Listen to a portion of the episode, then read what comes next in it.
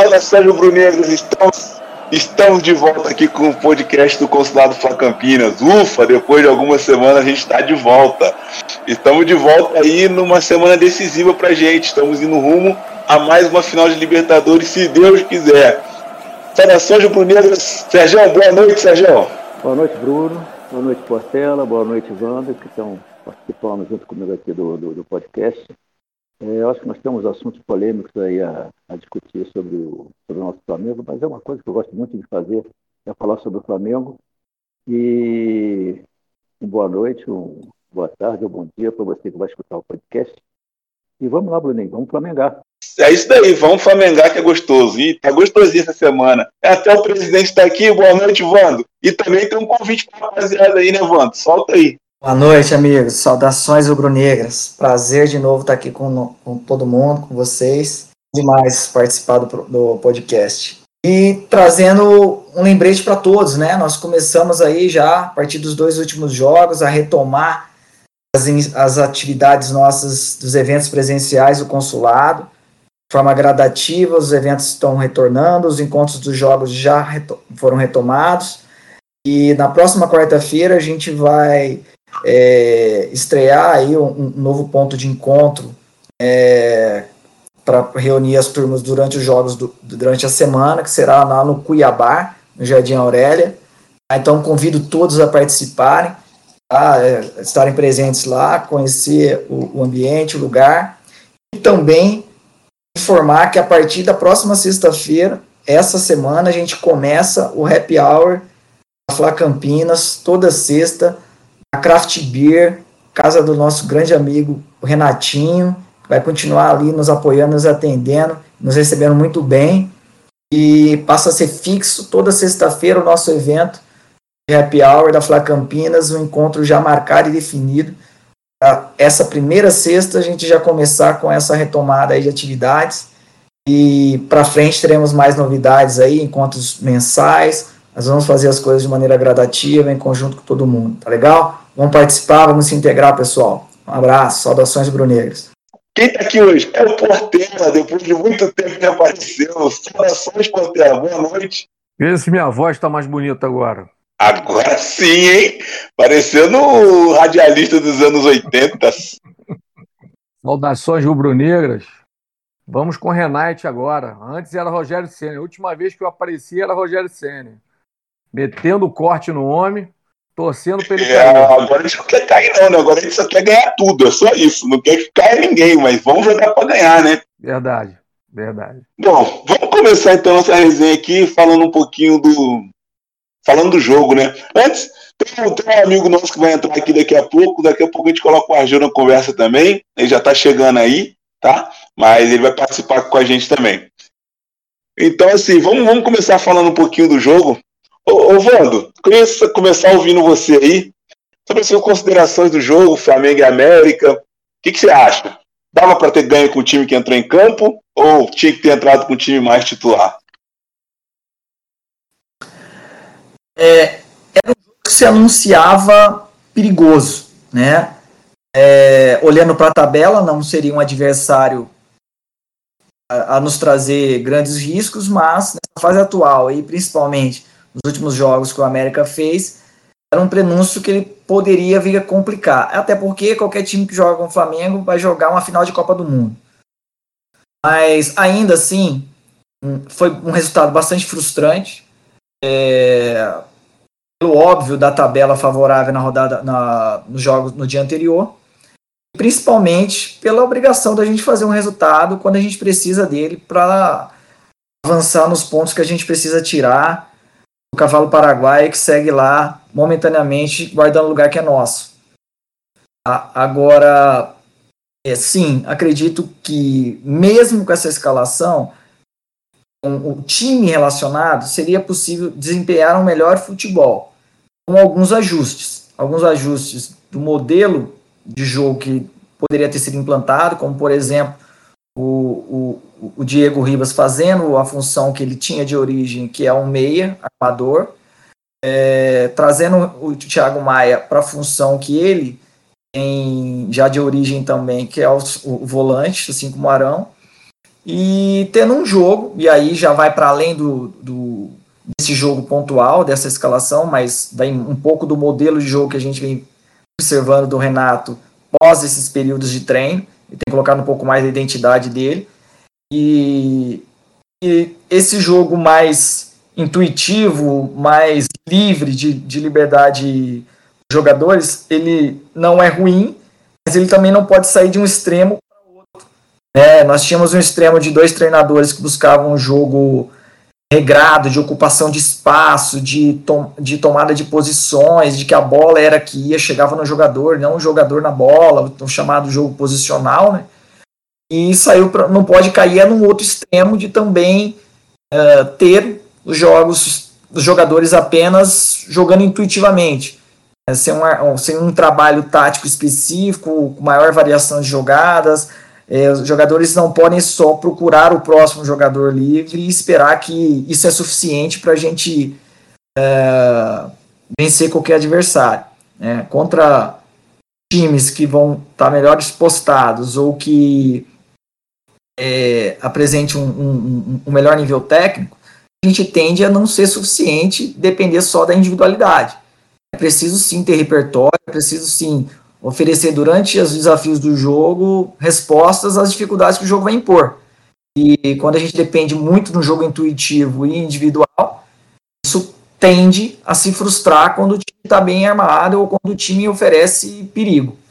Então, em resumo, sim dava para a gente esperava vencer esse jogo com facilidade, mas com, com esse mesmo elenco, um time misto. Mas me preocupa mais o que a gente não apresentou em termos de criação no primeiro tempo do que a escalação em si, porque isso mostra um pouco de avanço que a gente precisa voltar a ter num jogo coletivo. Tá vendo? Eu, eu falei que ele entraria e ele entrou e não demorou muito. O Argil chegou, gente. Boa noite, Argil, tudo bem? Boa noite, salve, salve. Saudações rubro-negras. Estamos na área. Aí sim, hein? Já que a gente coloca você no papo aí.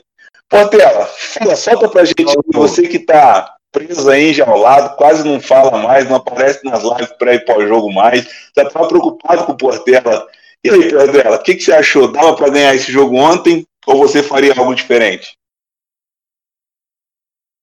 Não, dava para ganhar sim. É... A ideia não é cornetar o Renato, mas é, a situação que ele já começa a, a cometer no time, é, e na sequência de alguns jogos, e na temporada né, que ele pegou o Flamengo, é, ele está repetindo o que ele fez no Grêmio. É o Renato que fez no Grêmio, dando prioridade para Libertadores. Eu acho que a gente tem que dar prioridade. Mas o elenco que a gente tem, eu acho que a gente tem que manter uma base no time principal. E essa base do time principal ele tem que sair jogando. É, não dá para a gente desprezar o Campeonato Brasileiro, como o Vando falou, porque uma hora a gente pega um time um pouco mais é, acertado, um pouco mais é, no embalo aí de dois, três jogos, que é o que o Brasileirão faz. E aí a gente tem um jogo difícil. Você improvisa muitos jogadores. Por mais que você treine, você improvisa muitos jogadores. E não é a mesma pegada, né? E aí, se você for levar em conta que ainda você tem algumas posições no time que você questiona, que, por exemplo, é o caso da lateral, a gente tendo dois laterais nossos, que são os dois garotos da base, voando do jeito que eles estão voando, e você não dá prioridade para eles jogarem, por exemplo, um jogo como esse, pô, ficar complicado. A torcida começa a pegar no pé, cara. Pode ser até o Jorge Jesus, mas a torcida pega no pé. Eu acho que a gente tem que começar a olhar para essa situação entendendo que é, o quão distante nós estamos de pontuação. A gente entende que é um cavalo paraguaio, mas é um cavalo paraguai que está se distanciando. E cada um ponto que se soma é um pouco mais difícil, um pouco mais trabalhoso. Nós estamos apostando tudo no, na Libertadores, com prioridade é, depois da, na Copa do Brasil e em terceiro Brasileirão. Quer dizer, essas posições da maneira com que a gente hoje está disputando. Mas se der algo de errado, que eu espero que não dê, é, a torcida vai cair de pau, cara. Não vai ter jeito. Eu sou o primeiro a cair, porque não dá para dizer assim, ah, porra, torcedor que reclama. Porra, tem que reclamar, nós somos torcedores, porra. A gente não pode perder um jogo é, como a gente perde aí para um time do Grêmio, porra, com entreguinha e vendo depois o cara bater pau no, no, fora de campo com jogadores. Não existe isso, cara. Não tem nenhum bobo aqui mais. Acabou.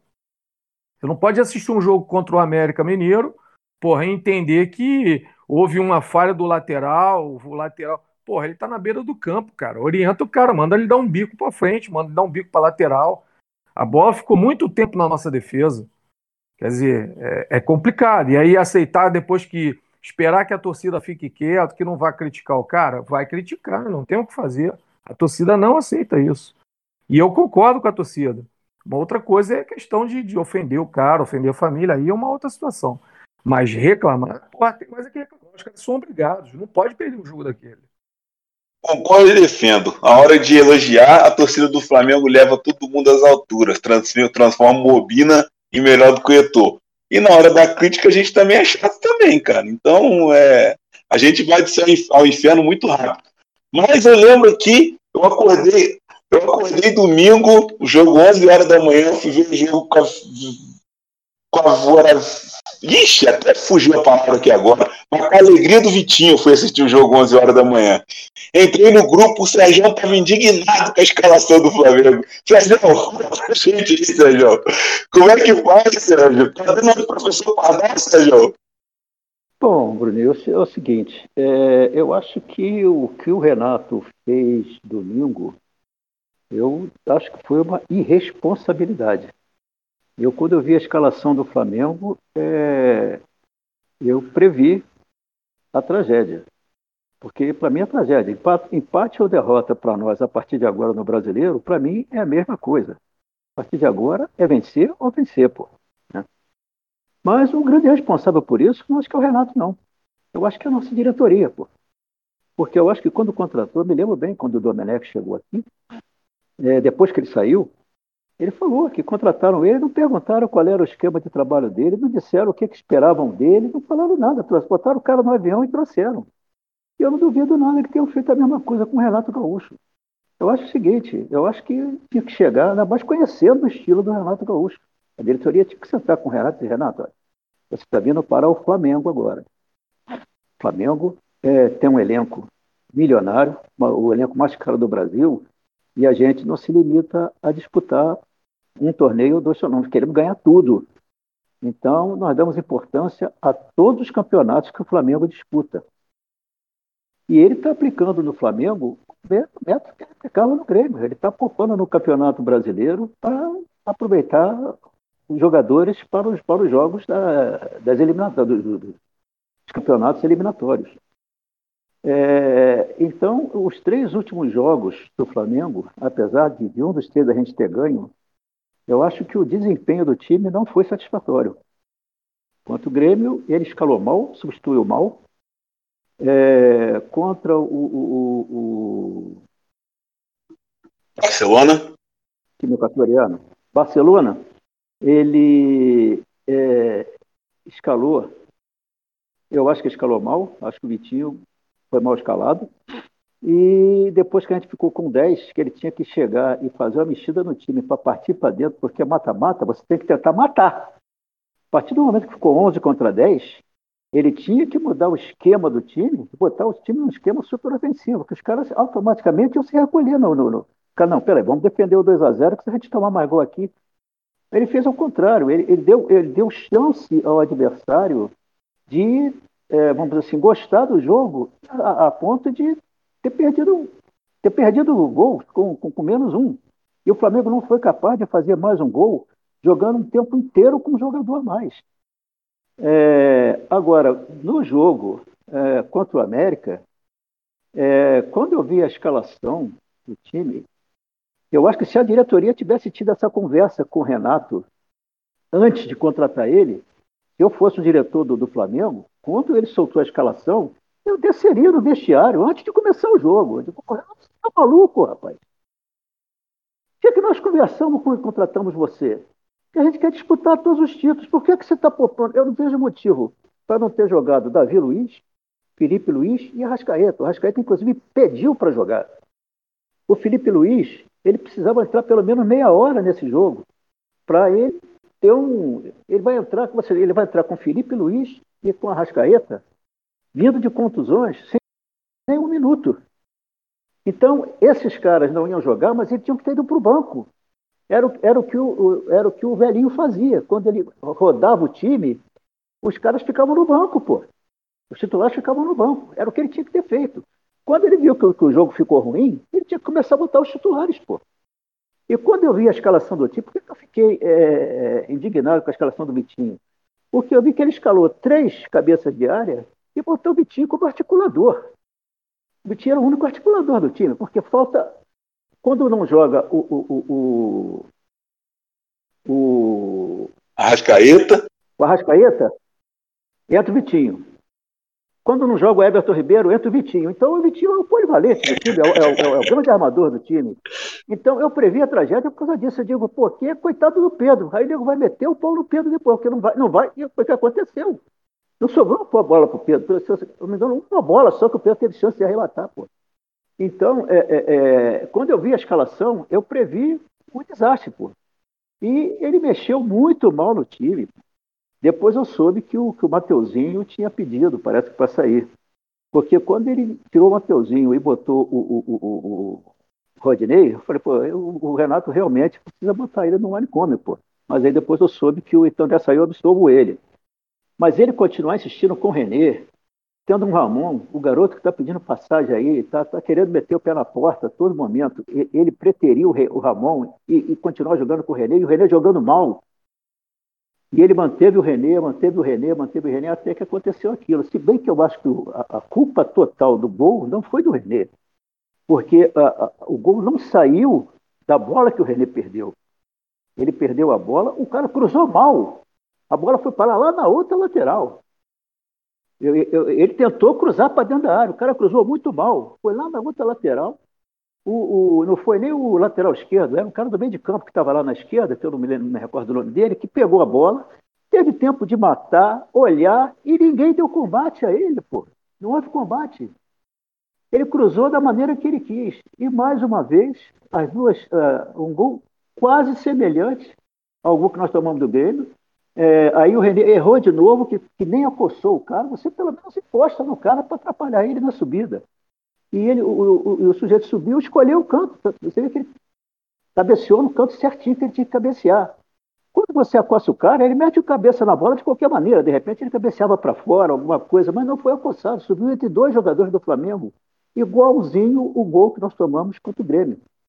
O cara subiu entre dois jogadores do Flamengo e cabeceou.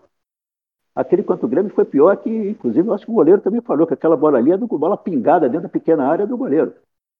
É, então, é, não, não, vamos culpar só o Renê. Eu acho que errou a defesa toda nesse. nesse errou, o Renê errou o lateral direito, que não deu combate lá, o cara pegou a bola, teve tempo de pensar, teve tempo de ver onde é que ele ia centrar, sentou certinho na cabeça do cara e o sujeito sobe entre dois backs do Flamengo e faz o gol. Então, é, é, a responsabilidade pelo empate eu dou ao Renê, porque ele errou também quando, quando o cara cruzou. Eu acho que o maior responsável pelo gol foi ele, mas não somente ele. Mas o responsável pelo desempenho do time, pelo mau desempenho do time, é 90% do Renato, sem dúvida nenhuma. Ele escalou muito mal o time e mexeu muito mal também. Eu acho que quando o Flamengo fez 1 a 0 ali, não era hora de botar o Kennedy. Era hora dele chegar, botar o João Gomes ali. O nosso, o nosso meio de campo não estava muito bem, botava o João Gomes. Ele botou o Kennedy na hora errada. Então, eu acho que ele foi muito mal nas substituições, na escalação do time. Como é que ele pode escalar um time reserva que nunca jogou junto? Então, a qualidade já cai quando você bota reservas. E você bota um time que nunca jogou junto. E o maior erro dele, eu acho que foi esse: foi não botar o, o, o Arrascaeta e o Felipe Luiz para jogarem, para dar pelo menos meia hora de jogo para eles. É isso aí. É, é muito engraçado. Mas, porra, a gente está numa semana pré-semifinal de Libertadores, né? O Argel que está chegando aqui agora para poder dar o seu pitaco sobre o jogo é, é a visão do otimismo do, da Fla Campinas, é o nosso capixaba sangue bom aí. Então, assim, Argel, eu queria saber de você, assim, todo mundo aqui deu opinião do jogo, agora eu queria saber de você, porra, sua experiência de Flamengo e tal. O Flamengo tem o quê? Duas finais de Libertadores no currículo. A gente não está disputando semifinal de Libertadores todo jogo, todo direto, né? Então, assim, pô, era um risco muito grande a gente colocar Diego Alves, por exemplo. A gente perde o Diego Alves para um jogo decisivo. Porra, poderia ser difícil. Ó, o goleiro nosso aí, uma bola que o goleiro poderia ter pego, não pegou. Então, é, é difícil também, né? Conseguir setar aí a, a, o equilíbrio entre você ter um bom time e, e, e, e o risco do próximo jogo, né? O que, que você pensa aí? E pode dar sua opinião do jogo também, viu? Não, vou falar de tudo, cara. Vou, vou fazer um pacotão. Uh, minha opinião vai voltar ainda no jogo Flamengo e Barcelona no Maracanã. Segundo tempo, o Flamengo com um a mais e não consegue fazer nenhum gol. Poxa, se fizesse umzinho sequer, mas eu esperava no mínimo dois. Vamos botar mais dois, 4 a 0 a classificação estaria praticamente garantia, garantida. Precisaria poupar para esse jogo contra o América? Não. Não fez. No, no futebol não tem si. Na, na verdade, na vida não existe si. Ou é ou não é. Como não fez, tá 2 a 0. É um bom resultado, é uma boa vantagem, mas não é nada garantido. Então, vamos ver o que, que a gente pode fazer contra o América. Vamos lá. Inteligente, o Renato eu acho que ele é. Observador, eu também acho que ele é. Era só ele ver o que, que o Jorge Jesus fez. O Jorge Jesus poupou o Flamengo, se eu não me engano, duas vezes apenas. Poupou mesmo, de botar jogadores quase todos reservas. Um deles foi aquele jogo contra o Fortaleza, Flamengo ganhou de 2 a 1 e o outro, acho que foi contra o Atlético Paranaense, Flamengo ganhou de 1 a 0 2 a 0 2 a 0 Um deles, não, não sei se foram esses dois. Se teve um terceiro, sei que um foi exatamente antes da final da Libertadores. Aí faz sentido. E o Flamengo estava com a margem de gordura muito grande. Eram sete, oito pontos à frente do segundo colocado. Era outro cenário. Cara, nos demais jogos, o Jorge Jesus poupava dois, um, dois, três jogadores no máximo. E de forma inteligente, de setores diferentes. Então, uh, Pablo Maria, poupando. Uh, uh, Arrascaeta, poupando. Beleza, já poupou dois. Um da defesa, outro do ataque. Ou era um a, a, a lateral e, e, e o, o, o, volante e o centroavante. Ou seja, ele dava um jeito de, um jeito de poupar de setores diferentes. Era o que o Renato tinha que fazer, poxa. Davi Luiz fez um jogo só, precisando ganhar ritmo. Para que poupar? Não precisava. A Ascaeta sim está se recuperando. Everton Ribeiro faz sentido, está numa sequência muito grande. Agora, os demais, não entendo. Não, a coisa não, não bateu para mim. Culpa desse resultado. Para mim, tem dois culpados: Renato Gaúcho e René. Eu boto exatamente 50% em cada um dos dois. Por quê? Vamos lá, esse é meu pensamento, né?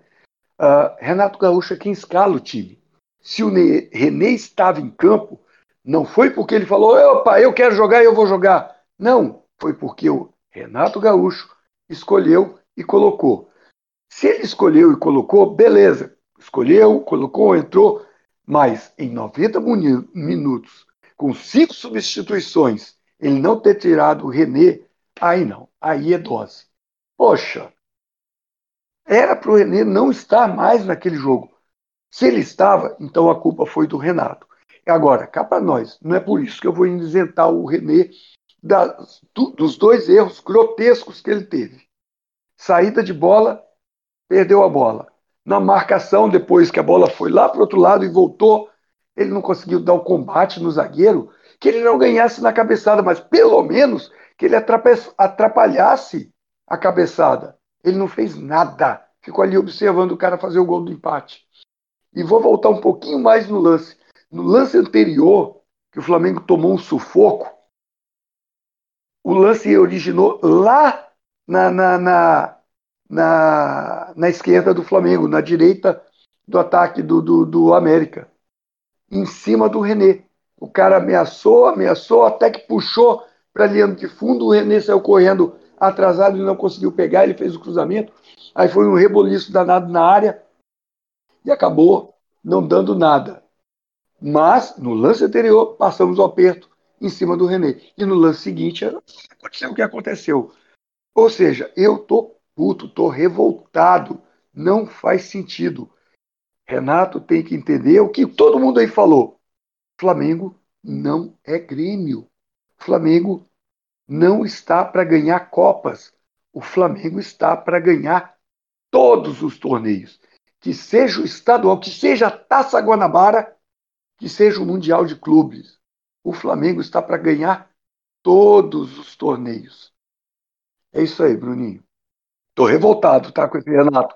Sou da paz, mas hoje eu não estou, não.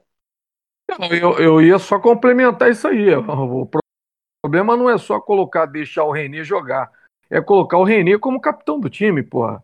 Visivelmente, visivelmente você é, observa que o Renato quer fazer politicagem, porra, com jogadores que estão muito tempo sem jogar. Porra, eu acho que pela primeira vez observamos que o excesso de jogadores num time que podem ser escalados está atrapalhando o time. Porra, por incrível que pareça. É, eu, eu acho que ele não está sabendo lidar, não está sabendo usar. Ele, eu acho que ele ainda não conhece bem o elenco do Flamengo. Ele, já, ele era tempo suficiente para ele ter conhecido ele não está sabendo usar o elenco poderosíssimo que ele tem na mão e que ele próprio, quando foi adversário do Flamengo, falou, né? Que com o time daquele era tudo, pô. E não é o que está se avizinhando, não. É uma coisa importante que eu estava esquecendo. Pena que eu não tive condições de pegar esses números e trazer exatamente como deveria ser, que hoje foi meio corrido, vocês perceberam, e eu não consegui fazer isso. Uh, os números do Renato Gaúcho até quatro jogos atrás eram fantásticos. Goleadas, uh, um número de gols sofridos baixíssimos, e de repente o time desandou. O que, que houve, eu não sei. Não consegue mais jogar um futebol bonito, não consegue mais render. Contra o Barcelona uh, uh, de Guayaquil, fez um primeiro tempo razoável, tomou uma pressão danada nos 20 primeiros minutos, aí conseguiu controlar dos 20 até, os, até o apito final do primeiro tempo. Realmente o Flamengo foi soberano, fez dois gols com toda, com toda a propriedade. E o segundo tempo, com um jogador a mais, foi um desastre. Não rendeu nada. E depois fez o que fez contra o América e voltando um jogo atrás, fez o que fez contra o Grêmio. Então não sei o que está acontecendo com o Flamengo nesses últimos jogos. Tudo bem que esses jogos todos foram sem o Arrascaeta, mas será que é só o Arrascaeta que pode fazer esse time jogar? Creio que não. O Flamengo tem um time muito bom para dizer que depende só de um jogador. E nessa hora aí que eu vou chamar o nosso comentarista da palavra fácil, porque a gente tem conversado bastante e a opinião dele é bem parecida com a minha. Responde aí, Wando. O que, que, você acha disso daí que o Arjô falou? É, o ponto que a gente traz é que a gente tinha um primeiro período, a gente já consegue observar dois ciclos do Renato, né, nesse curto período. Um primeiro em que o time desempenhou muito bem e a gente pôde trazer para a memória momentos é, de 2019, e aí não é o vice ou loop eterno com 2019, não. É a referência que a gente vai ter enquanto esse elenco tiver uma base que é oriunda de 2019. É um exercício natural, porque é um exercício de pensar no desempenho que esse time pode ter, ou seja, qual é o potencial que esse time pode alcançar. É natural você é, comparar isso. É, então a gente vivenciou um primeiro ciclo dele em que tivemos lembranças de momentos de bons jogos, a exemplo dos, do, dos jogos bons de 2019. Falou, pô, ajustou, chegou, ficamos com aquela ideia é, de que ele sentou com os jogadores, escutou e deixou os caras jogarem no modelo que eles gostavam, né? Um modelo de jogo funcional, é, de muita mobilidade, triangulação, passagem, velocidade, é, que é onde potencializa mais o jogo desse time. E as goleadas vieram, o bom desempenho veio e estávamos todos em festa. E passou esse período, teve os períodos da data FIFA, houve um período de treinamentos em que o, jogador, o treinador começa a colocar um pouco da sua identidade. É, ainda assim, nós tivemos sim para ser justo, bons jogos, também houveram goleadas depois da data FIFA, é, mas já com algumas características que a gente percebe diferente. o diferente não é ruim. A gente não precisa replicar o mesmo time toda temporada e todo jogo. Hum, inclusive é bom que não seja assim. Ter variações é importante. Mas o que chama atenção é que nesse novo ciclo, a gente vê o time ressaltando algumas qualidades. Então, o time hoje muito intenso num contra-ataque, numa, numa, numa intensidade de velocidade, numa busca de uma bola média, longa ou longa com maior frequência. Uh, mas em contrapartida, uh, a gente fica mais vulnerável. É um time que sai muito na trocação. A gente é, cria muito, é, ataca muito, chega ao gol adversário, como sempre fez, sempre fez nesses últimos três anos, independente do treinador. Esse time cria pelo alto nível técnico que os jogadores têm, é, e pelo trabalho dos técnicos também, mas a gente tem se exposto muito. Aí o que chama atenção é, tem alguns jogos que a gente deveria sentir mais o jogo, a gente deveria ser um pouco mais dominante do jogo, mais senhor das ações. É, jogar contra o Grêmio, um jogo que pra gente uh, já estava ganho, classificado, não, com aquele com 4 a 0 na casa deles. Uma trocação maluca às vésperas de um jogo é que a gente precisaria sim garantir o resultado, que era o segundo jogo, o jogo mais importante, que era o pelo brasileiro, valendo os três pontos, é, a gente saiu uma trocação num jogo físico, naquelas discussões, assim, num, num jogo que saiu mais pro lado emocional do que e, e numa correria louca do que um jogo mais tático, mais, experiente, mais é, é, pensado. Então, é, esse modelo de jogo agora desse segundo ciclo do Renato de pós um período da data FIFA de treinos, é um time muito mais é, rápido, ofensivo, que busca, busca contra-ataques. Não tem problema ser assim. O problema é só ter esse modelo de jogo. Não pode ter só isso. É importante ter as variações. É importante os, os times, como foi ocorreu no último, no, no último jogo, o, o time deles buscou a marcação alta, depois mudou para colocar os dois ônibus estacionados a, a, na frente da, da, da, do gol deles. A gente tinha que prover soluções e não conseguiu no primeiro tempo inteiro. A gente só foi ajustar isso é, com as mexidas que todo mundo cantou a bola, que já deveria ser de início. Né? Uh, não foi um bom, meio, bom ajuste meio de campo com o Arão, uh, Thiago Maia e Diego Ribas. A entrada ali natural, até pelo, pela, pelo desempenho que o próprio treinador destacou, deveria ser do, do Andreas. Inclusive, ter a oportunidade de adiantar ele, para experimentar ele um pouco mais adiantado. Ah, mas aconteceu no segundo tempo. Ok, aconteceu no segundo tempo, depois dos 15 minutos e 42 segundos do segundo tempo, coisa que a gente precisou o primeiro tempo inteiro e os 15 minutos do segundo tempo. Terminamos o jogo fazendo um gol é, com o Micha Messi a, aos 40 e tantos do segundo tempo, lavar a alma ali, aquele gol para a gente exorcizar um jogo que vinha muito ruim. A gente conseguiu vergonhosamente ou, ou é, perder, empatar aquele jogo numa jogada bizonha do René com dupla falha e depois uma sequência de falhas também na, na bola aérea ali da zaga. E também sobra um pouquinho pro goleiro. Não é o ônus todo dele, mas é uma bola que na pequena área o goleiro tem que sair soberano. Se, é, enfim, então é, é, um ponto que chama atenção é isso. A gente discute muito as peças, mas se a gente olhar nesses últimos cinco jogos, Everton Ribeiro, Gabigol é, e Andreas vinha, vinham jogando. Nesse último jogo, nesse quinto com o América, eles não vieram. E a gente oscilou entre bons jogos e jogos medianos. Agora, é, tem uma peça ali olhando de, só para a peça, só para a escalação, que é, está em todas. O Vitinho. Não é perseguição, mas o Vitinho ele fez, ele fez, teve bons jogos com outros treinadores atuando pelo meio, mas com outra função. Não armador.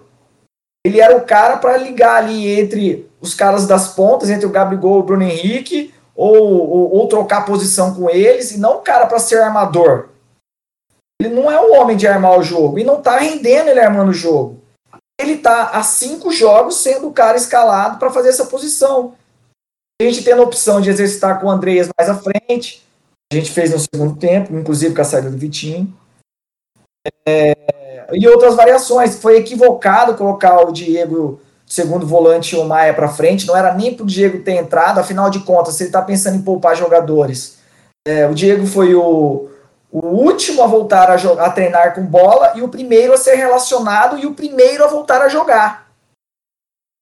Aqui não é nada contra o Diego, mas mérito por mérito, lógica por lógica, pelo critério dele de preservar os jogadores e não forçar para uma questão física, não se aplicou a esse atleta. Então, esses, esses conceitos do, do, do, do Renato, ele, eles ficam em, é, em, são contestáveis quando ele fala em preservar os jogadores porque ele tem dados da equipe médica, e aí ele pega os jogadores voltando da seleção brasileira, das seleções, pega o Isla que viajou 25 horas e põe para jogo. Assim, é, o discurso precisa ser coerente com a prática. Tanto na hora de compor as escalações, para a gente não ter margem para discutir se ele está fazendo ali gestão de grupo ao custo do resultado do time, ou se tem algum, algum critério médico mesmo. Tá?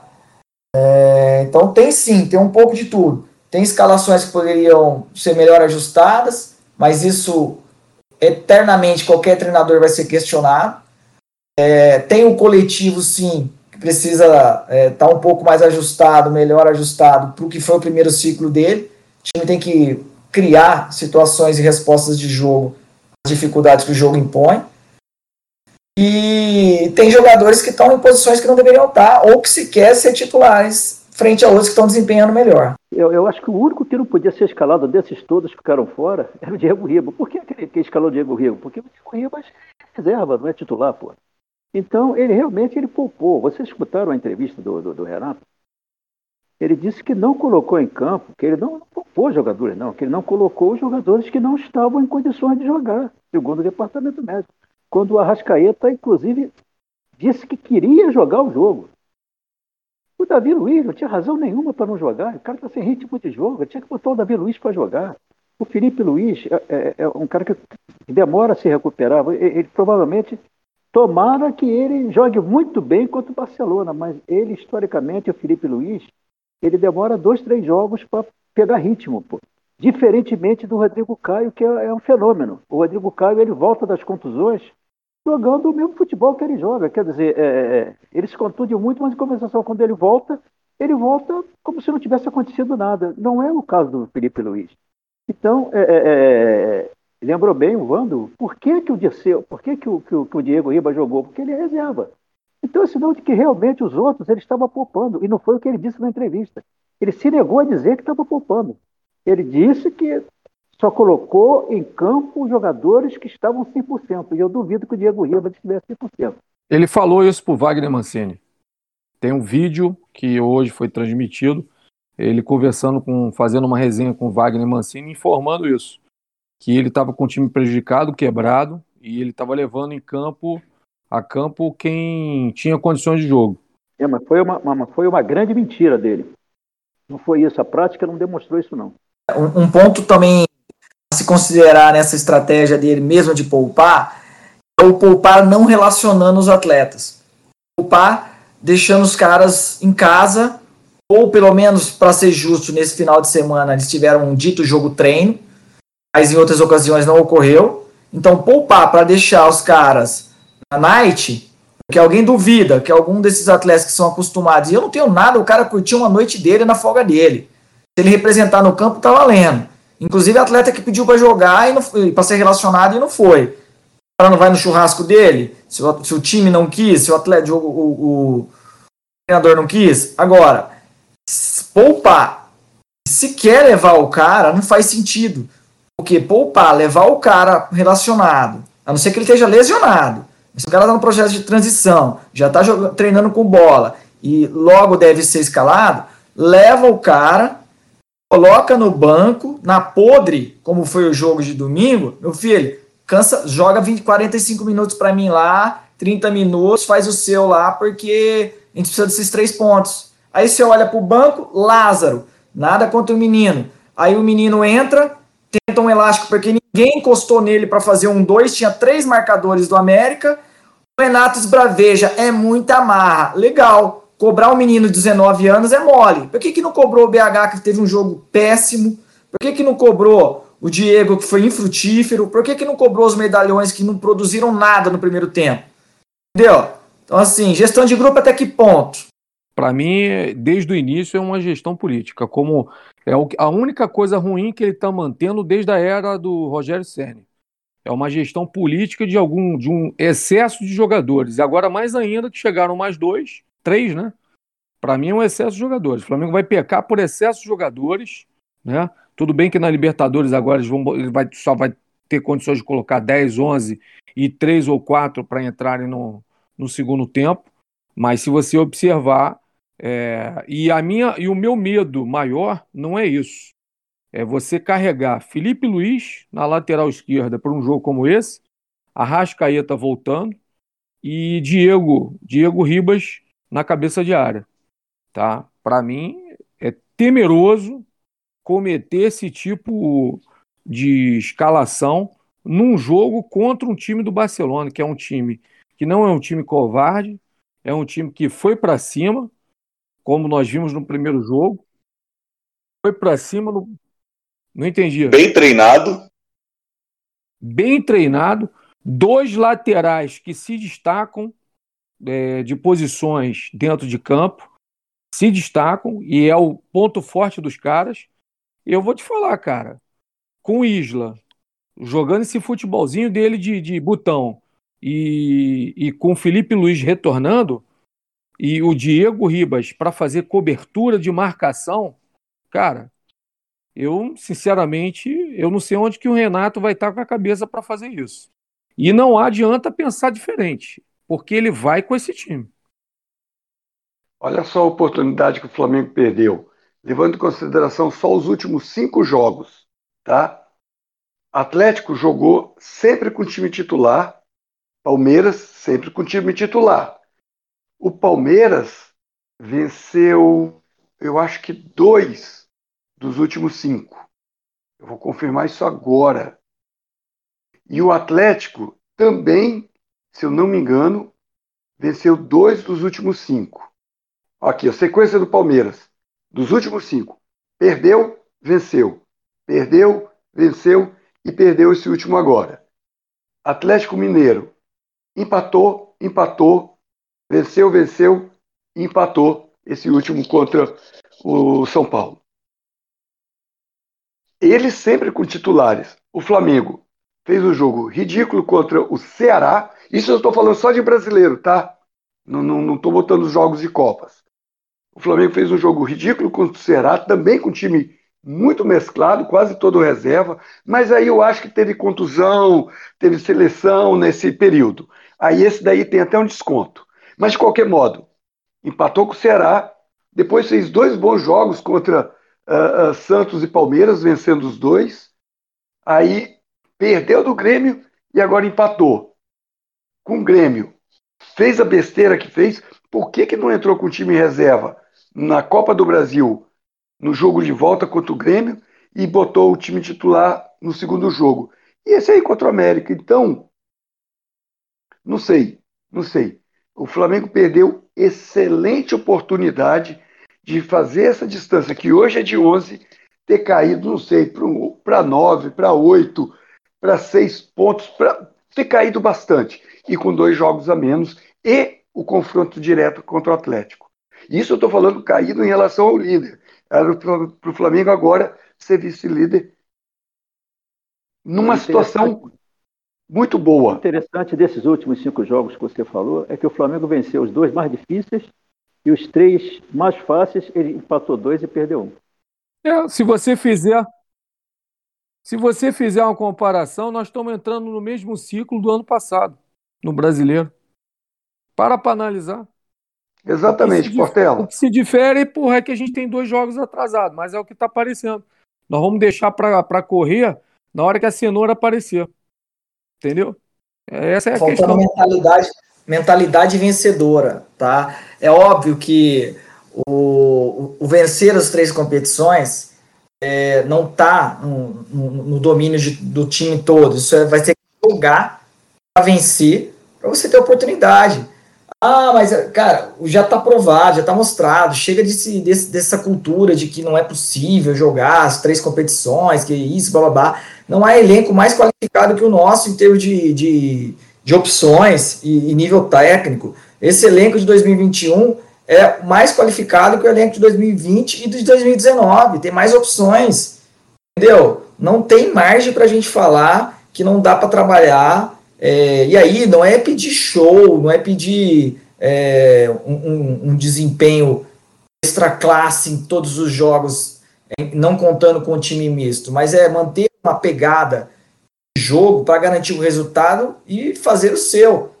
Entendeu? Porque essa mentalidade vencedora é que faz a diferença para a gente ter conquistado esses pontos que o Ardeu bem destacou. Ah, agora a gente vai esperar o quê? É, oscilação dos adversários sem a gente aproveitar?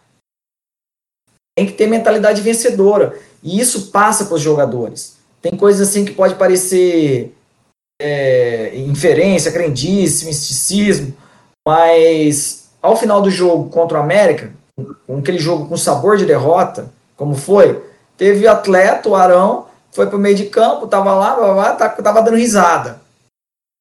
Alguma coisa. Ah, mas não pode dar risada? Pode dar risada.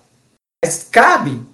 Assim como a conversa do, do Renato lá com o time do Grêmio depois do. Ah, mas quando ele fez a mesma coisa com a gente, quando a gente ganhou dele e tal. Não interessa, eu não torço pro Grêmio, eu sou Flamengo. No Flamengo eu não quero o meu treinador fazendo isso. Entendeu? Quem é que vai falar isso? Quem tem que falar é a diretoria. Tem que falar, futebol. Não, vai, vai mas quem tem? Essa pergunta foi quem vai? Quem vai é a diretoria. Se vai, aí eu concordo e defendo. Não vai.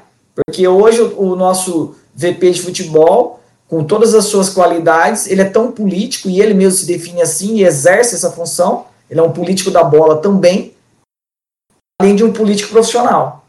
Então, é, é, é esse, esse, que essa mudança venha sem uma crise sem uma grande, sem que a gente pague na carne, mas é importante sim recuperar a mentalidade vencedora a cada jogo. E ele já está se sentindo incomodado, e a cada nova é, vacilar ali, que não venham novas, ele está sentindo o peso que aqui a. No primeiro jogo ele já sentiu o peso e a torcida e ele veio reclamar que, poxa, mas foi uma derrota, vocês já estão reclamando? Não sei o que, é aqui é assim. Aqui é assim. E se não quer, meu irmão, está no lugar errado. Pede para sair. Estamos pedindo para mandar o Renato embora. Não estamos desconsiderando que o trabalho dele tem sido bem feito. Nós, agora, na boa, reconhecimento, na podre a cobrança. É assim na vida, senhores. É assim na vida, em qualquer lugar, no emprego, na saúde, na família, na sociedade e na nossa paixão que é o futebol. E eles ganham bem e sabem que é assim também. Aí eu faço uma pergunta a vocês. Não caberia nesse momento, com esse elenco que o Flamengo tem, o Flamengo montasse duas equipes? Boa, boa, boa. Se essa equipe que entrou é, é, é, ontem, domingo, contra o América, isso ontem baseado no dia da gravação do podcast, né?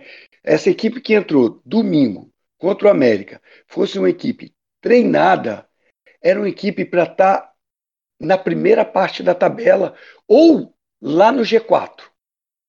Se essa equipe tivesse jogando jogo a jogo, tá bom? Que é uma equipe muito boa.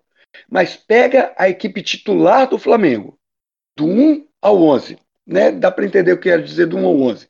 Do Diego ao uh, uh, Bruno Henrique, os titulares, né? Sem eles treinarem, eles não estão jogando junto. Vamos imaginar essa situação hipotética. Eles não vão fazer grande jogo, um grande jogo, que não tem condições. Para o individual sobressair, tem que ter um bom coletivo.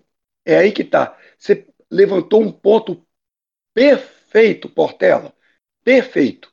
O Flamengo pode ter duas equipes, sim, mas elas têm que estar treinadas. Não adianta pegar, vem cá, vem cá, vou montar a equipe B e botar para jogar. Não vai render. Você pode pegar o melhor time do mundo. Pega aquela equipe lá do, do Real Madrid, lá daquele. Uh, uh, na época lá do, do, do que era o. Galácticos. Os Galácticos, isso. Se eles não tivessem jogando juntos, se ele, cada um tivesse em uma posição, junta toda aquela galera e fala, joga. Não joga, não tem condições. O cara não conhece o outro.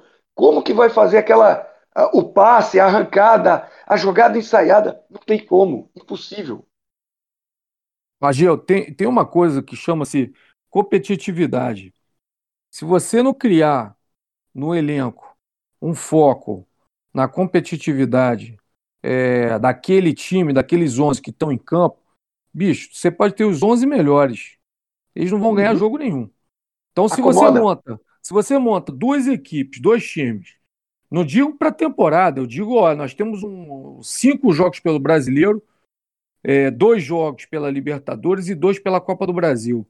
Eu vou botar quatro jogos para a equipe principal e cinco jogos para a equipe que nós vamos jogar o brasileiro aqui. Nessa equipe do brasileiro, não necessariamente você pode botar os 11 lá, você pode mesclar, botar um ou dois da, do, do, do, outro time que está jogando lá a, a, Copa do Brasil e a Libertadores. Mas se você trabalha isso dentro da cabeça dos jogadores, são nove jogos. Você está dividindo a competitividade na cabeça de dois elencos, focando em basicamente em dois segmentos. Num segmento de torneio mata-mata, porque mata-mata é torneio, e num segmento de campeonato, que é o brasileiro eu acho que eles teriam condições de desempenhar algo melhor. Hoje nós temos condições para isso. Hoje. Isso já foi feito por Joel Santana, já foi feito por outros, outros treinadores, Vanderlei Luxemburgo, e que não deram certo. Mas hoje, com o elenco que tem, eu acho que pela primeira vez no futebol brasileiro, existe uma equipe que se dá o luxo de montar dois times. Entendeu? E dois times, dois bons times. Se o Flamengo hoje tem os 11 titulares e os 11 é, reservas, eu acho que os 11 titulares seriam o líder do campeonato e os 11 reservas seriam o vice, vice-líder ou o terceiro é, colocado. E se tivesse no mata-mata, com certeza estariam os dois times numa semifinal. Agora, por que, que não se faz? Porque o Renato não quer fazer, porque o Renato quer fazer uma gestão política de administrar cabeça de jogador politicamente. Não está se administrando futebol, está se administrando politicamente que é o que parece. Você pegar um Renê e dar uma faixa de capitão dizer para ele que tu é capitão, e porra, nos 50 minutos o maluco dá uma de louco, dá uma porra de um chute no vento, tentar marcar um cara, puxando o cara pelo vento, que ele não puxou nem um calção, nem a camisa do cara, entendeu? E não faz uma marcação, faz uma marcação de lado, vai subir com o cara de lado, olhando pro cara que o cara tá cabeceando. Não existe isso. Não existe. Você vê que o time está desfocado. Você vê que literalmente o time contra o Ceará, contra o Grêmio, a entregadinha foi, foi totalmente desfocada e o jogo de ontem sem foco nenhum. Não existe foco no Campeonato Brasileiro. Não existe. Não vão me convencer de que o Flamengo está concentrado para ganhar o brasileiro, porque não está. Existe entregadinha, existe gestão política, existe pensamento em Libertadores. Então, porra, se você vai fazer isso, você deixa o time concentrado na Libertadores. São os, homens, os 11 que eu quero concentrados na Libertadores. São esses aqui. E os outros 11 vão estar concentrados no Brasileiro. Não importa se vocês vão perder de 3 a 0, de, ou empatar de 1 a 1, ou vão ganhar o jogo 2 a 0. Vocês vão estar concentrados na competição. Se Essa você é faz política... esse tipo de gestão, é diferente. Essa é uma política dos dois times que você falou aí, Portela, que só o Flamengo pode fazer nesse momento. Exatamente. Né? Nenhum outro time tem elenco qualificado o suficiente para fazer isso. Mas é. para fazer isso, tem que ser treinado, tem que ser preparado, tem que ser jogo a jogo para as duas equipes estarem afinadas. E outra coisa, não adianta ter só 11 de um lado, 11 de outro, porque jogador machuca, jogador se contunde, claro, claro. jogador uh, toma cartões e por aí fora vai. E no jogo uh, uh, você tem os titulares, né, tais titulares, e os outros vão ser reservas. No outro inverte. Quem foi Exatamente. titular reserva, quem é reserva é titular. É e entra de acordo com a necessidade.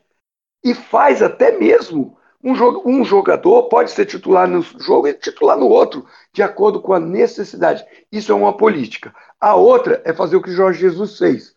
Você tem equipe base, essa é a equipe base. E vai mudando um, dois, no máximo três de posições diferentes e de jogo a jogo e vai fazendo a rotatividade. Eventualmente, como foi a situação do Flamengo de 2019, com sete, oito pontos à frente do segundo colocado, aí bota o time todo reserva, com um ou dois ou três titulares, mas aí é numa situação já muito confortável. Ou seja, com um elenco desse, dá para fazer coisa muito melhor do que foi feito nesses últimos jogos. É, tem um encaixe nessas duas propostas aí que eu concordo e defendo, mas que vai muito na responsabilidade da equipe técnica, tá? da, da comissão técnica. É dar a identidade de jogo, o modelo de jogo, seja a equipe reserva ou a equipe titular, o time, independente do cara estar tá jogando ou não, eles têm que saber qual é o modelo de jogo do time e esse modelo de jogo ser seguido. Porque aí as peças sendo trocadas, elas não vão pesar tanto. O ideal é que não se troque tantas peças, mas as peças sendo trocadas, ele não vai pesar tanto no desempenho do time. Isso é difícil. Você pegar e conseguir incutir, treinar, capacitar os seus jogadores do elenco inteiro a entender o modelo de jogo, a identidade de jogo, e cada um que entra e sai desempenhar sabendo o que tem que ser feito, é óbvio que o nível técnico muda. Então, o desempenho do time também vai oscilar quando o nível técnico muda. Mas o modelo de jogo, a identidade, olhar para aquele time e falar: estamos jogando a Flamengo. Isso é mérito do treinador. Isso é mérito da comissão técnica que capacita o seu elenco a ter uma identidade de jogo. Isso a gente hoje não tem. Por isso que quando se tira, e não é fácil de fazer, tá? Porque os outros dois treinadores também não tinham, anteriores. É... E não é simples de ser feito. Mas é importante que seja para que as peças, na sua individualidade, não destoem tanto quando elas entrem. Porque tendo a identidade de jogo, o modelo de jogo já estruturado, trocar as peças, desde que não sejam muitas, ele vai destoar menos para o desempenho do time. Senhores, o papo tá sensacional. Espero que estejam ouvindo aí, estejam gostando, porque aqui tá fluindo igual água ladeira abaixo. Só vai. Eu estou só ouvindo a galera falar que é uma aula de Flamengo isso daqui, tá de sacanagem. Mas eu acho que a gente já falou bastante do passado. Vamos falar do futuro, que agora a Eterna tá batendo na porta aí. É, como vocês disseram aí, a gente tem agora o elenco de 200 milhões, né? Para o treinador deve ficar mais fácil. Foi o que ele falou quando ele era vidra, quando ele era pedra, né? Agora ele é vidraça, tem que aguentar. Então, é, é, é falando já do jogo de quarta-feira, queria começar pelo Sérgio, ouvindo o Sérgio que ele está meio quietinho hoje, está falando um pouquinho, conversando por ele aí. Queria saber, Sérgio, o que, que você espera para esse jogo de quarta-feira? O que, que você acha que a gente tem que ter um pouco de cuidado aí nessa partida aí? Bom, primeiro eu espero que o, que o Renato Gaúcho escale o time certo, né? É, o que eu espero é o seguinte: é o, é o Barcelona partindo para cima do Flamengo. O Flamengo tem que ter muita atenção nos 15 primeiros minutos de jogo, porque serão cruciais. Se o Flamengo toma um gol nos 15 primeiros minutos, o jogo vai ficar dramático. Eles precisam de mais um gol somente. O que nos leva a, a ter um pouco de, de a ter um pouco, a ter bastante esperança, é que o Flamengo, em pouquíssimos jogos, nesses dois anos e meio, dois, quase três anos, pouquíssimos jogos, o Flamengo deixou de marcar gols. E se a gente e a vantagem desse esse 2 a 0 foi bom resultado por causa do gol qualificado. Porque a cada gol que o Flamengo fizer, o Flamengo fizer um, eles têm que fazer quatro, não basta fazer três.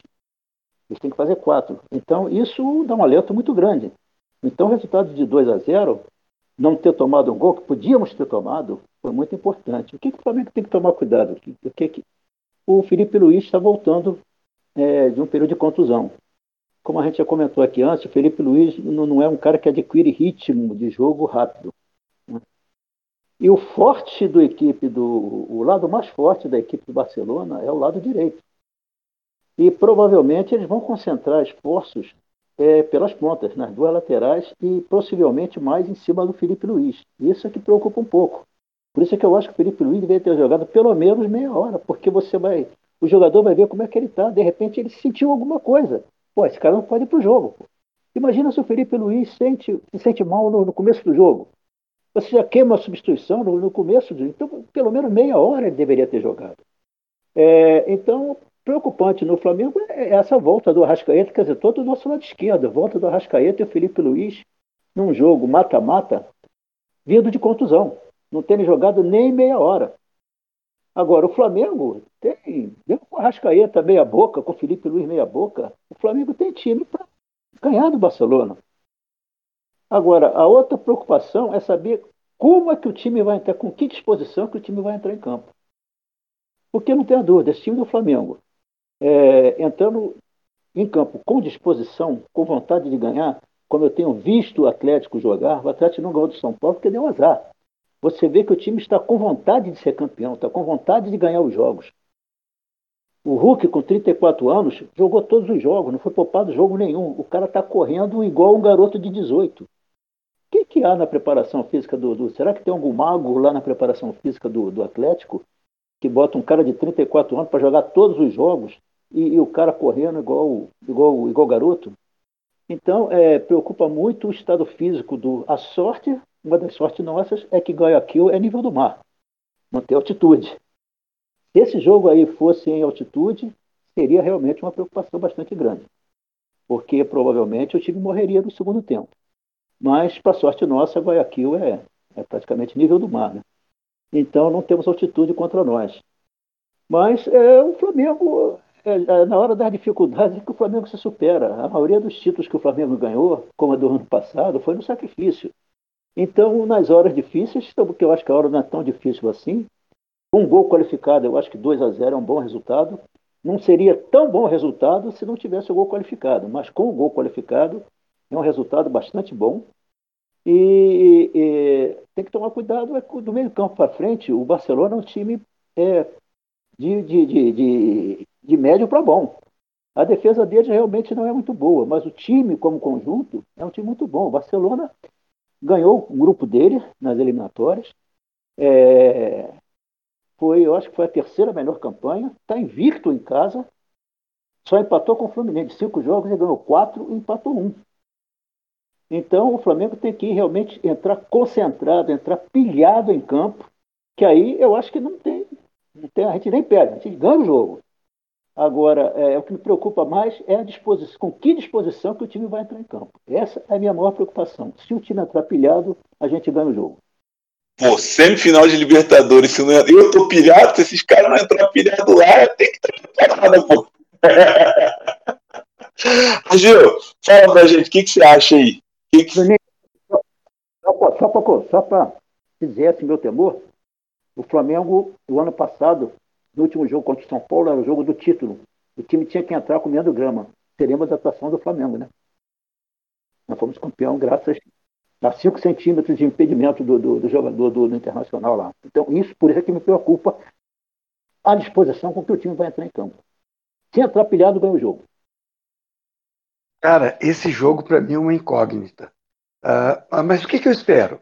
Na verdade, eu acho que todo mundo espera isso. Não faz sentido o Barcelona ficar atrás, esperando uma oportunidade de uma bola perdida e tentar fazer um gol. Não. O Barcelona vai ter que vir para cima. Eles têm certa qualidade, tá? Eles mostraram isso nesse último jogo. Eles têm condições de ter domínio de bola e chegar no gol adversário. Não é só contra-ataque, não é só chutão, não. Então é o que eles vão tentar. Aí vai da inteligência do uh, Renato Gaúcho armar um time para saber explorar contra-ataque. Quando eu digo explorar contra-ataque, não é sair correndo igual um louco na hora que roubaram uma bola no meio de campo ou lá no ataque, no nosso, na nossa defesa ou no ataque deles, né? É saber aproveitar esse momento com inteligência e explorar a velocidade, principalmente do Bruno Henrique, mas de todo o ataque rubro-negro. Se o Flamengo fizer um, um gol, tem essa vantagem do 4 a 1 né? Legal, bacana. Poder perder até de 3 a 1 4 a 1 está eliminado, né? Então poder perder de, até 3 a 1 mas isso não dá garantia de vitória, não, tá? Então, se fizer 1 a 0 tem que jogar exatamente como não tivesse feito o gol. Firme na defesa e tentando explorar os contra-ataques. Se o time deles entregar as pontas e já desistir, é outra história. Aí o Flamengo domina o meio de campo, vai para frente e vai tentar uh, fazer gols e matar o jogo. Fora isso, é ser firme na defesa e inteligente nos contra-ataques. É isso daí. Mas o, esse ponto que, que o Argil levantou aí, Portela, é um ponto que me assusta e que parece que o Flamengo vem treinando para isso. O segundo tempo contra o Barcelona de Guayaquil já foi um jogo que a gente jogou de forma reativa. Né? Baixamos as linhas, deixamos os caras vir para cima da gente para tentar explorar isso. Contra o, apesar de estar com o time reserva, contra o América, a gente também jogou de forma reativa, tentando buscar a bola longa. Espero que amanhã o Barcelona venha para cima, mas que o Flamengo também proponha o jogo, né? Porque se ficar só esperando e tentar jogar só no contra-ataque, eu acho que pode dar ruim, né? Eu vou fingir que eu acredito no que o Renato está fazendo. Ele tá, ele dá, ele faz pegadinha com os times adversários nos jogos decisivos. Então, um jogo antes, ele mete um time que não tem nada a ver, num jogo que não tem nada a ver, com uma cabeça que não tem nada a ver.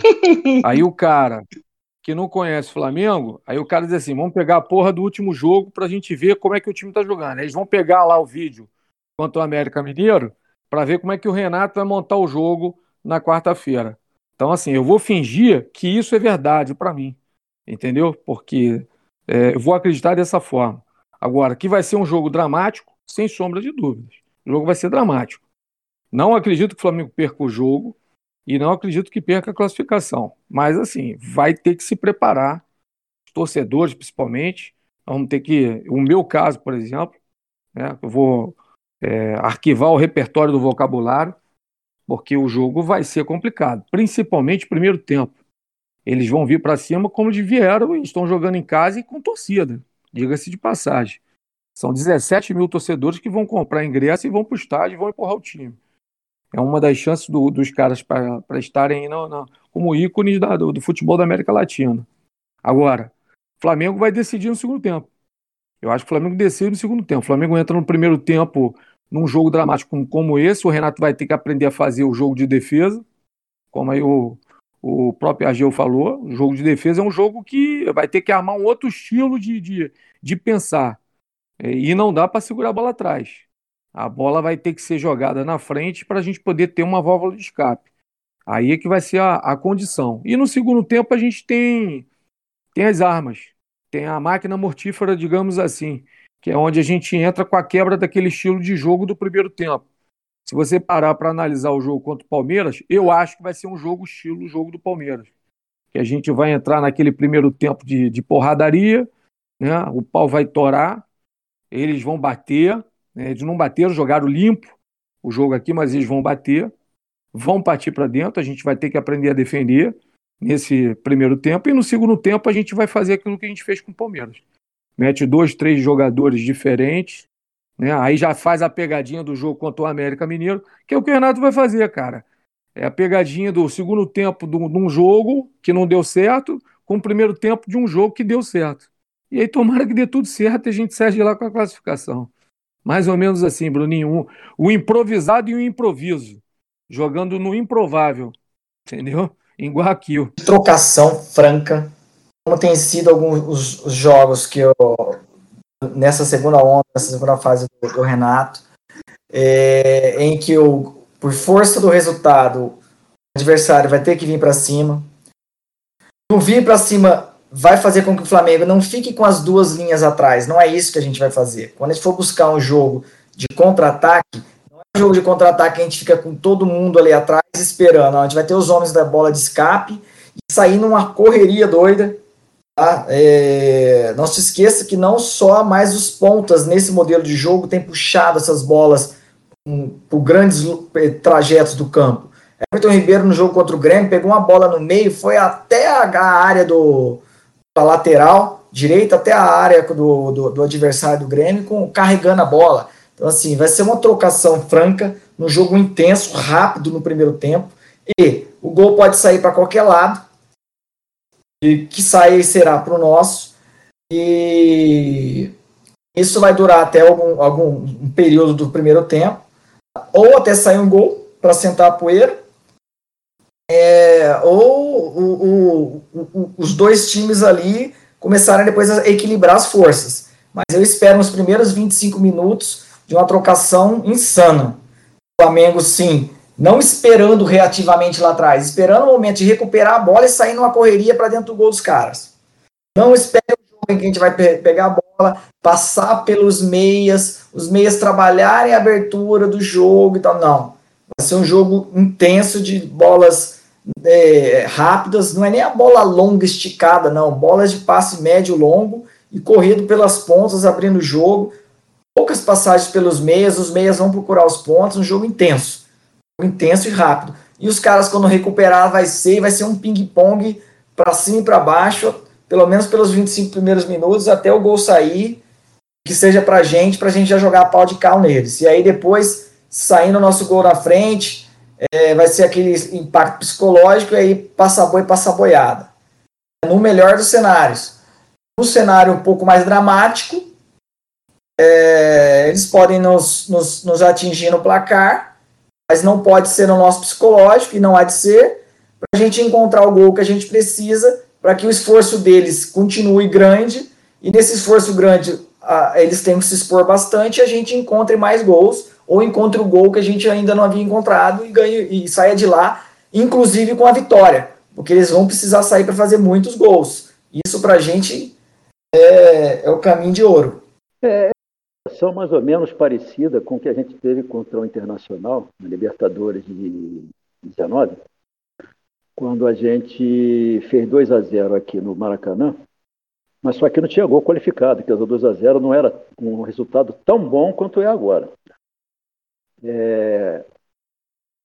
Aliás, o que eu falei, é, era um resultado é, bom porque é, também é, era pela Libertadores e o, o Internacional fez um gol, que, é, que seria o pior cenário para nós na quarta-feira, tomar um gol, e ficou pressionando o Flamengo quando o Flamengo empatou. Vocês viram que depois que o Flamengo empatou, o, o, arrefeceu o ano do Internacional.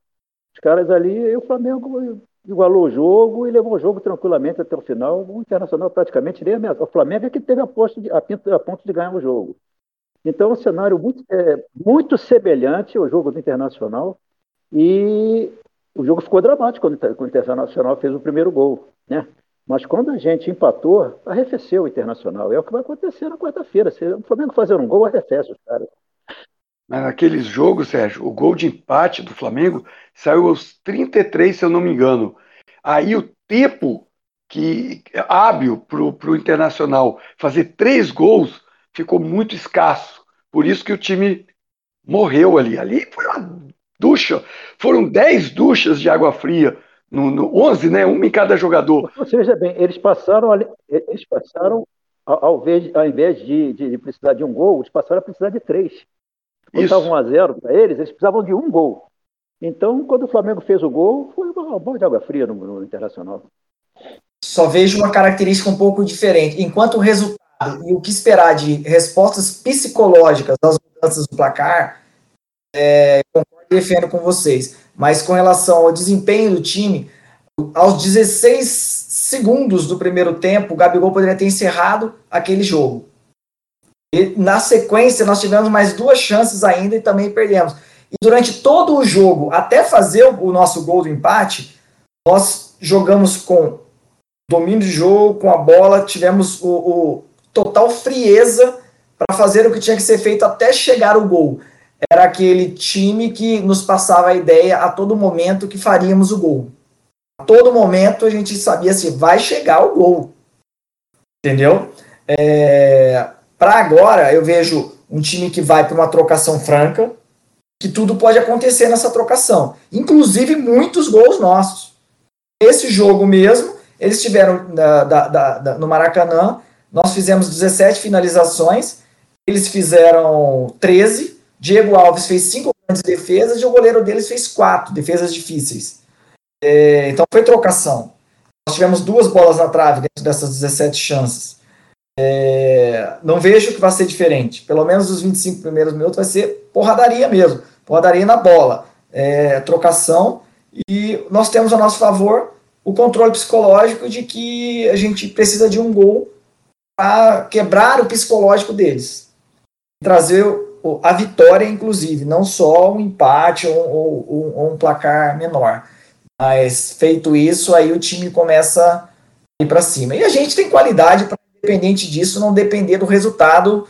Né? O time também encaixar ali algumas boas finalizações sem perder oportunidades, a gente mata o jogo. Não, não, Bru... não, Bruninho, eu queria, nesse momento, dar uma de Bruninho. Uh, eu gostaria de faz... passar uma pergunta para todo mundo. Imagina a seguinte situação: jogo começou, dois, três minutos, tal, bola para lá, para cá, cai na, na mão do, do Diego Alves, nosso goleiro. Dominou, ele tem a posse da bola, o time do Barcelona, óbvio, vai ter que se recuar, porque o Flamengo vai repor bola de jogo, parte do time, né? Outra, outro, outro, os atacantes do Barcelona, óbvio, vão fazer aquela marcação sob pressão. Aí vem a pergunta: como que o Flamengo deveria fazer essa saída de bola? Início de jogo, tá? Um, dois, três minutos, bola na mão do goleiro Diego Alves. Como que deve ser a saída de bola? Fiquei pensando nisso, nesse momento aqui de bate-papo. E eu vou começar então respondendo. É, eu acho que a, a, o jogo contra o América mesmo ele mostrou uma variável muito boa nessa bola lançada.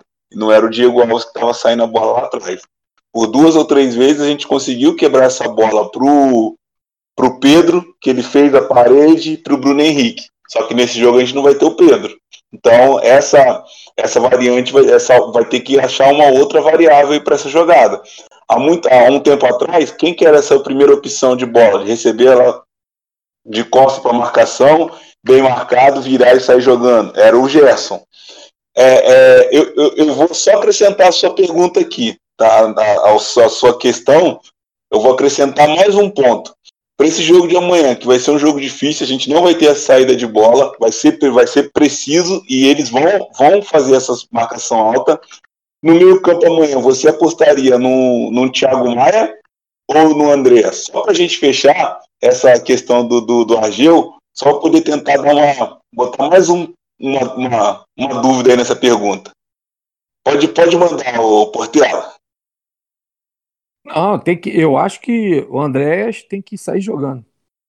Não tem o que fazer. O, futebol que esse cara está apresentando ali, eu não tenho saudade nenhuma do Gerson. Posso te afirmar, são três jogos, dois jogos, quatro jogos, sei lá quantos jogos ele jogou. O futebol que ele tem é sair jogando com ele e com Arão. Não pode pensar em Diego Ribas. O Thiago Maia é uma contenção, cara. O Thiago Maia é algo para você pensar depois. Você tem que sair, como o Vando falou, sair para trocação. Você tem que saber se defender. A questão de saber se defender não é jogar atrás. É saber se defender. É coisa que o Flamengo fez contra o próprio Barcelona no Maracanã. Soube se defender.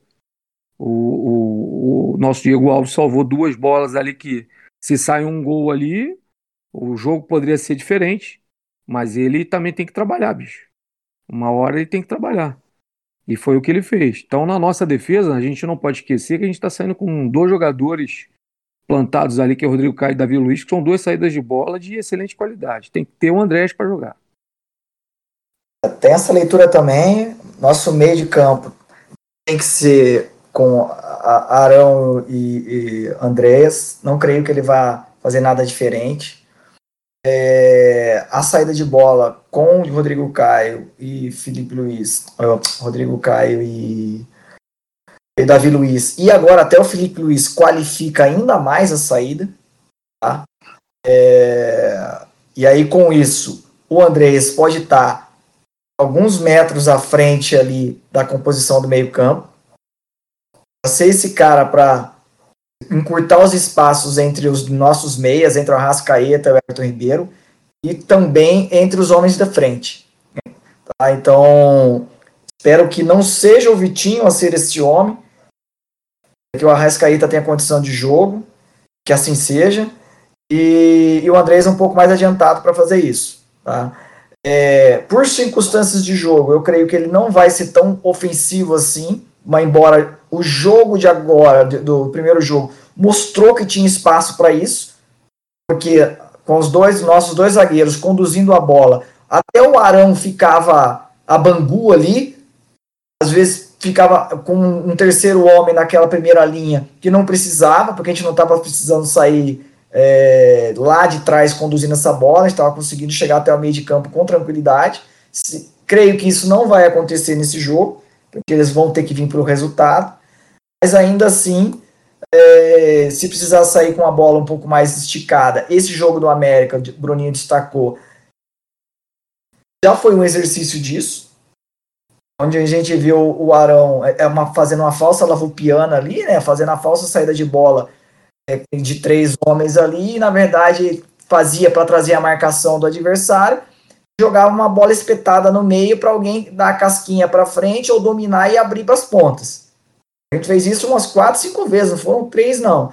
Foi, ah, foi nesse momento que, quando começou a encontrar algumas oportunidades, o treineiro do América o, colocou os dois ônibus lá atrás.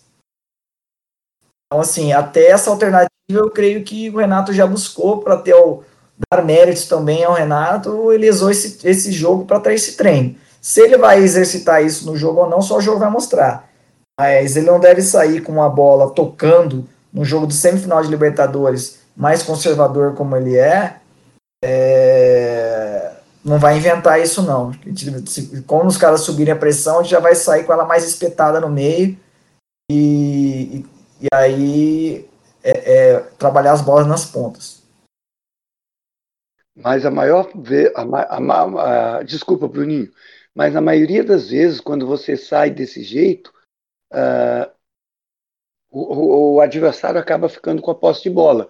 Então, nesse caso, se não der certo exatamente essa saída é, mais longa, o Flamengo vai ter que buscar recuperação de posse de bola, né? Ou saber se defender. Esse é um ponto preocupante, não, Vando? Depende, viu, Argel? Porque nesse jogo, por exemplo, do América, não era aquela bola longa rifada. Aquela bola posicionou o time no meio de campo para ter vantagem numérica e aí tendo a vantagem numérica você ter o cara da sobra pegando a bola e podendo dar continuidade na jogada com a bola longa. Não é aquela bola aquela saída de bola trabalhada que o cara na pressão, não tendo opção para sair jogando porque tá todo mundo marcado, ele dá uma rifada, dá um bico na bola lá na frente. Não é. Você percebe que o Arão, bem centralizado, pegava a bola e ele não batia com força para ela sequer passar do meio de campo e chegar nos atacantes na última linha. Não era isso. Ele buscava exatamente o centro do campo, onde a gente tinha sempre três jogadores para um desses três pegar a casquinha, a, a, sobra, e aí a partir desse ele sair abrindo o jogo. Entendeu? Agora, se os caras colocarem também o mesmo número de jogadores no meio de campo, porque viram essa jogada, e se prepararam para isso, vai ter que mudar a estratégia. Agora, chegou a hora que eu vou passar para o Sergião fechar a conta, mas antes disso, deixa só, Sergião, eu não sei se você se você notou lá no jogo, mas teve, uma, teve o, o, o, o Portela que falou do Diego Alves, e de fato ele fez uma partida sensacional. E teve uma hora que ele saiu e interceptou uma bola pelo alto. Nesse momento, eu gritei: ele sai pelo gol, não é possível. Do outro lado, o Rodrigo falando: puta que pariu, esses povo corneta pra caramba. Aí, quando eu olho pro Serginho, o Serginho tá fazendo o seguinte comentário: o Diego Alves está do padrão. O que está acontecendo? Aí eu mais um dia fora do padrão, que ele fecha o gol pra gente. E é isso, né, Sérgio? Acho que o Diego Alves, é... não, não, você sabe qual é a minha opinião sobre o Diego Alves. Eu acho que não é o goleiro para o Flamengo, mas é um, um goleiro que cresce nas horas decisivas. Então, é, eu confio nele para esse jogo aí de, de, de quarta-feira. É, e pode ser até que ele faça alguma bobagem, pois não, não, não, tá, não, não, não, se pode eliminar essa, essa hipótese, mas eu acredito que ele fará uma boa partida. E, e precisará fazer, porque os caras vão partir para dentro, sem dúvida nenhuma. Agora, a primeira questão, Andréas ou o Thiago Maia? É, como todo mundo está mais ou menos chegando à conclusão aqui, vai ser um jogo de trocação, que os caras vão partir para cima, a gente tem que ter uma marcação muito boa. Então, é, características dos dois jogadores. O Thiago Maia tem uma marcação melhor do que o Andréia. o Andréas tem uma visão de jogo, mas, mas o Thiago Maia ele tem uma boa saída de bola também. Mas o Andréas tem uma saída de bola melhor do que o e tem uma visão de jogo melhor do que o Thiago Maia. Mas ele marca pior.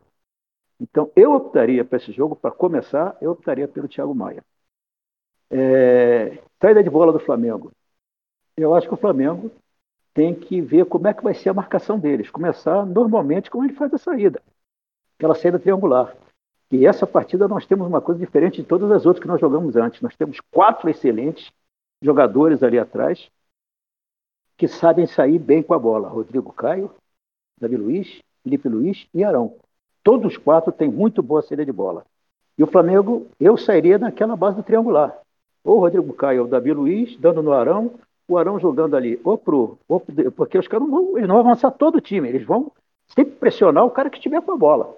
Então, eu começaria fazendo aquela saída clássica de triangular. Né? Daqui, tri, é, Rodrigo Caio, é, Arão, Arão, Davi Luiz, ou inverso, Davi Luiz, Arão, Rodrigo Caio e Felipe Luiz e, e ir avançando, havendo a possibilidade de já lançar para a ponta.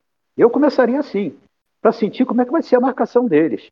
Aí vai depender de como eles estiverem marcando. Se realmente os caras tiverem, avançarem totalmente as linhas dele, aí é perigoso você sair dessa maneira. Aí é melhor sair no chutão. Aí se sair no, no, no chutão, ou seja, na bola longa, ele tem que inverter a posição. Toda hora que, que, a, que a saída de bola, ele tem que inverter a posição do, do, do Gabigol e do, e do Bruno Henrique. Porque o Gabigol não tem. O Pedro tem essa característica, tem corpo e tem altura para é, é, é, disputar essa primeira bola com a defesa. O, o, o Gabigol não tem nem corpo nem altura para isso, ele vai perder praticamente todas. Então, eu acho que nessa hora de saída de bola longa, tem que verter a posição do, do, Essa bola tem que ser lançada no Bruno Henrique, não no Gabigol. Mas eu não começaria assim, não. Eu começaria com a saída de bola tradicional do Flamengo, saída triangular, e ver como é que vai ser a marcação dele. Se realmente ele adiantar muito as linhas dele, vai pressionar e a gente vai perder a bola. Aí vai perder a bola no nosso campo e, e com o time deles todo avançado, o perigo de, de, um ataque aí perigoso é muito grande. Mas eu começaria dessa maneira, com o Thiago Maia é, na frente, no decorrer do jogo, dependendo do andamento, eu trocaria o Thiago Maia pelo, pelo, pelo Andrés. Isso aí é a saída tradicional nossa. Nós temos quatro excelentes jogadores que sabem sair jogando. Então, vai depender do comportamento do time deles, mudar a saída de bola. Mas eu sairia, de começo eu sairia assim. Boa! E assim a gente vai chegando ao fim de mais uma resenha aqui, né? Tá na hora, segunda-feira brava, a galera quer descansar. Então, vou começar aqui agradecendo o Argel aí pela presença aqui no podcast. Obrigado, Argel, por essa presença aqui com a gente aqui nesse bate-papo. É muito bom contar com você e volte mais vezes. Boa noite. Boa noite, Bruninho, Sérgio, Portela, Vando, rubro-negros que estão nos acompanhando. Para encerrar, eu queria fazer uma menção honrosa ao nosso grande Milton o Carioca comemorar. Milton não tá aí pra perturbar. Boa noite, saudações rubro-negras. Vocês, vocês não têm noção. O Milton queria que eu cantasse a música da Sandra de Sá, Joga Fora no Lixo, falando que, que, o, que o Renato Gaúcho está fazendo com o brasileiro. Pô, eu não vou cantar, Milton. Me desculpa aí, parceiro. Fala, Portela, boa noite, viu? Pode ser que não some não, cara. Vamos lá, um grande abraço para todos aí, obrigado pela participação, saudações do Bruninho sempre e agradecer essa participação maravilhosa aí no grupo e torcer para que quarta-feira dê tudo certo, se Deus quiser vai dar. Vai dar sim. Sérgio, obrigado aí mais uma vez aqui. Hoje teve. Semana passada falhou, mas hoje a gente estava aí. Saudações, Bruninho. Saudações, Bruninho. É, obrigado a você pela, pela pelo bate-papo, Argel, Portela, Nando, e a toda a nação aí, que, que, do nosso consulado, e aqueles que vão ouvir o podcast, um bom dia, boa tarde, boa noite. E nós somos 42 milhões de, de, nós somos, eh, nós temos mais torcedores do que muitos países da Europa. Então, é, 42 milhões de pensamentos positivos na quarta-feira vai fazer uma diferença tremenda. Então, pensamento positivo no, é, antes e durante o jogo de quarta-feira esteja acontecendo o que esteja acontecendo dentro do jogo, porque isso aí, é, essas radiações positivas vão chegar lá. E o meu placar, mesmo com as dificuldades todas que nós vamos ter lá, que eu sei, é 3x1 Flamengo. Vamos lá, vamos torcer. É isso daí, 3x1 é um placarzinho bom, tá bom, tá de bom tamanho. Vando, saudações Brunegras, presidente, boa noite, obrigado aí pela presença. Saudações Brunegras, amigos. É, satisfação enorme bater esse papo aqui com vocês, Flamengar. Aproveitar mais uma vez para reforçar todos que estiverem ouvindo aí. Quarta-feira a gente se encontra lá no Cuiabá, Jardim Aurélia. A descrição aqui do podcast tem o endereço, a gente vai deixar. E nas nossas redes sociais, acompanhe Flacampinas. Os dados e as orientações ali dos endereços estão lá. E a partir de sexta-feira começamos o happy hour e vem novidade aí, hein? Vai, ver, vai ter o Futebol Society da Flacampinas para os membros. De começar a organizar aí ao longo do mês. Vai entrar outubro fazendo a nossa futebolzinho de semana aí, tá legal, senhores?